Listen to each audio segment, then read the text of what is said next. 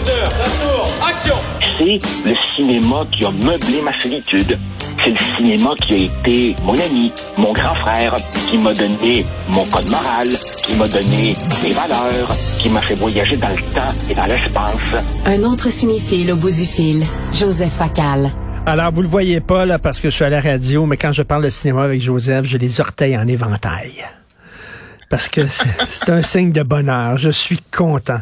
Euh, Joseph, euh, merci euh, de parler de cinéma tous les vendredis avec moi.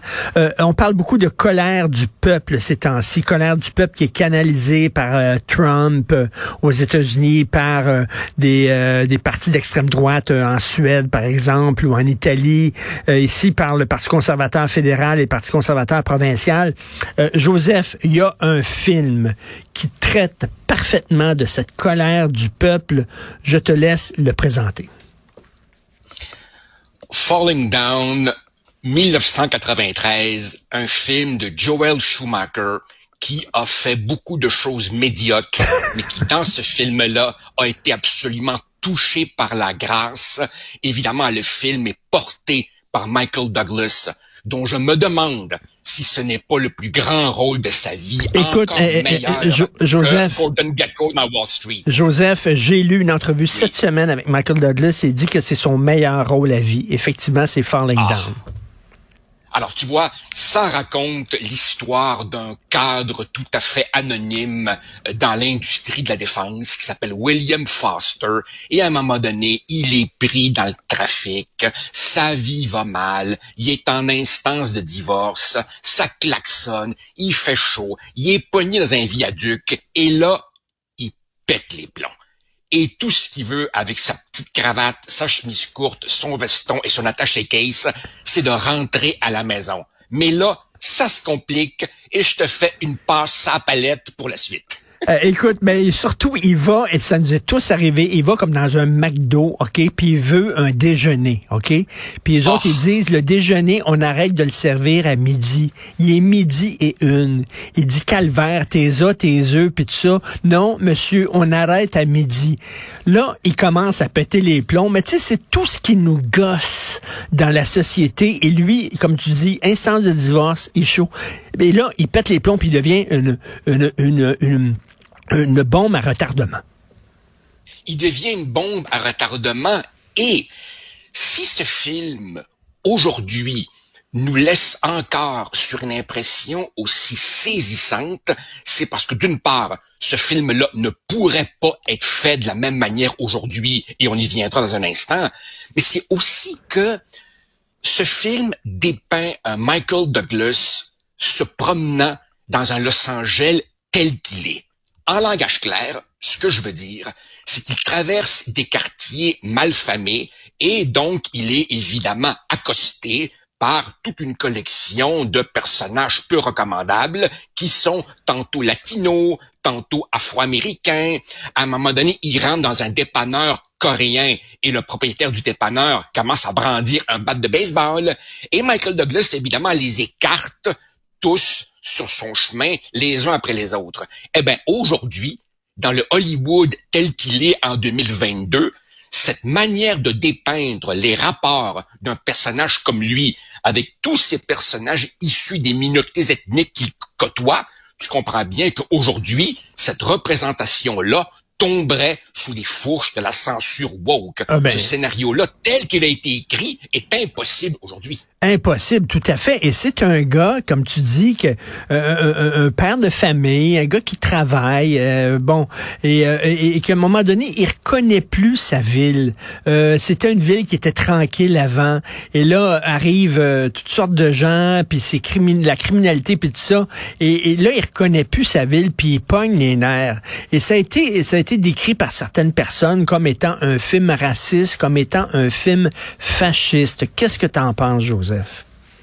Absolument pas. Absolument pas. Évidemment, à l'époque, il y avait eu quelques protestations. Je crois qu'une association d'Américains d'origine coréenne avait protesté, mais clairement, à cette, à cette époque-là, si tu veux, l'espace de liberté créative à Hollywood était beaucoup plus large.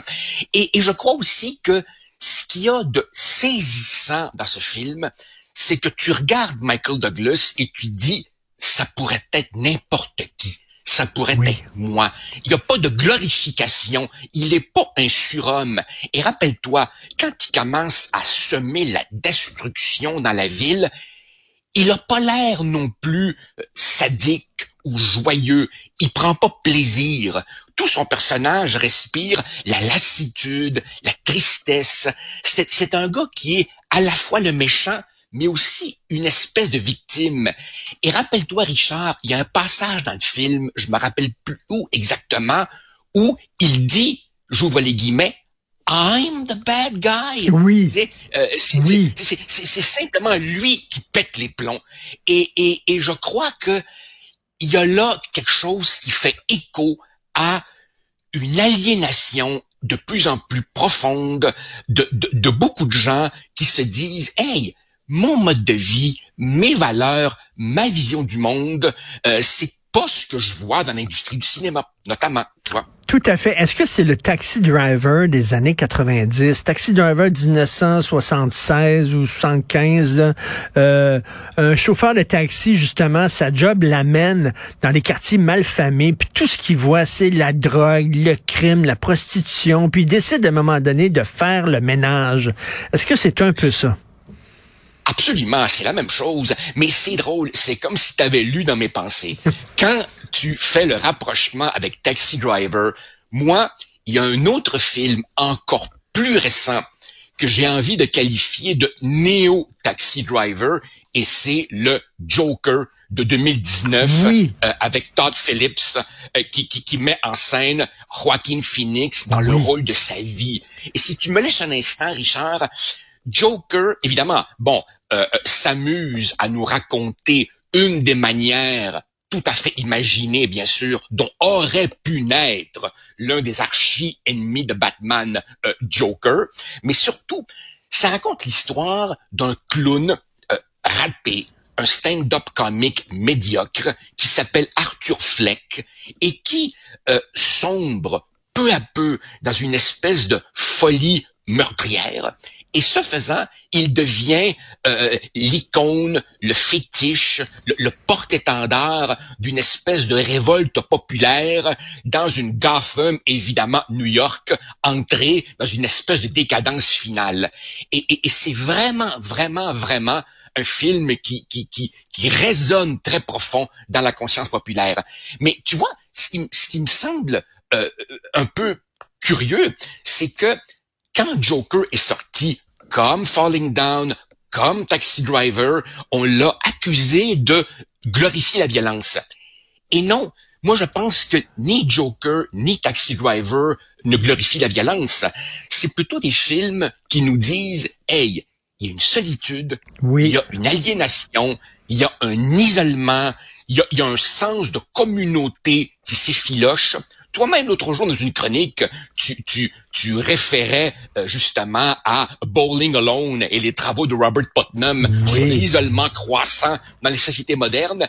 Et au fond, ce qu'un film comme Joker nous dit, c'est, hey, si on ne réagit pas, si on n'a pas un certain souci pour les problématiques de santé mentale, si on n'y met pas des ressources, si on fait pas plus attention les uns aux autres, il faut pas s'étonner si des gens finissent par faire des grosses, grosses bêtises avec des grosses, grosses armes dans un centre d'achat, comme on le voit trop souvent. Tout à fait. Et est-ce que, je sais pas si tu avais vu ce film-là en 2005, mais c'est un film qui avait fait beaucoup jaser à l'époque, V for Vendetta où euh, c'était des, des, des, gens aussi qui prenaient les armes et, et euh, aussi qui en avaient ras-le-bol, mais eux autres, c'était pour se débarrasser d'un système, euh, d'un régime autoritaire. Puis ça posait la question, est-ce que dans certains contextes, le terrorisme est acceptable et justifiable? C'est ah intéressant, ça, ce film-là.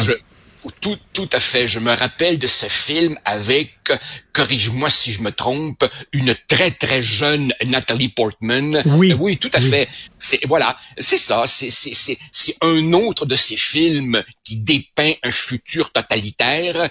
Et et et ça et ça, Richard, quelque part, ça devrait aussi nous inquiéter. As-tu remarqué que les films de science-fiction les films qui dépeignent le futur le dépeignent toujours, toujours, toujours, de manière glauque, pessimiste et on, est toujours dans une espèce de, de, de régime un peu néo-fasciste. Et tu sais qui va répondre à ton rêve et à ton souhait, c'est Coppola. Alors son prochain film, Francis Coppola, ça fait toi, ça fait 30 ans qu'il rêve de faire un film qui s'appelle Megalopolis. Et c'est un film qui euh, va imaginer euh, New York dans l'avenir, mais c'est une utopie. Ça va être un film de science-fiction optimiste. Puis il dit avant de mourir, il veut laisser un message optimiste euh, aux jeunes. Donc il est en train de le tourner. Ça va coûter euh, près de 200 millions de dollars de son propre argent à lui qu'il a mis là-dedans parce que c'est le, le, le, le projet de sa vie. Très hâte de voir ça. C'est rare un film de science-fiction optimiste. Écoute, un film de science-fiction optimiste, j'aurais de la peine t'en nommer un. Et sais-tu, quand tu m'as dit que Coppola travaillait sur ce mégalopolis, d'ailleurs tu, tu me l'apprends, c'est drôle, euh, spontanément, avant que tu aies fini la phrase, je me suis dit, ah ok, Coppola va faire sa version du Métropolis de Fritz Lang de 1927, qui lui aussi dépeint une société anonyme, technologique, dictatoriale, où les travailleurs sont robotisés, ainsi de suite. Bon, maintenant, de notre côté, avouons, que quand on regarde les tendances à l'œuvre dans le monde aujourd'hui, c'est assez difficile de dépeindre un avenir rose bonbon. Là, je peux comprendre que si on se demande, hey, peux-tu imaginer l'avenir, euh, on a plus de chances de, de, de pencher du côté d'une vision pessimiste que du, que du côté d'une vision optimiste. Tout à fait. Euh, merci d'avoir pris le temps. Tu sais que c'est un cadeau pour moi. Et d'ailleurs, s'il y a des gens qui nous écoutent, euh, on est prêts à faire un balado, nous autres, sur le cinéma, toi et moi. On est prêts. On est prêt. Vous connaissez notre numéro de téléphone? Oui. Et, et, un, et un de ces jours, et un de ces jours, il faudra se demander, toi et moi, pourquoi l'industrie cinématographique à Hollywood est devenue si moralisatrice, si woke et si prévisiblement de gauche. La semaine Mais prochaine. Bon, on se gardera ça pour une autre fois. La semaine prochaine. Merci. Bon week-end, Joseph. Au plaisir. Salut. Salut.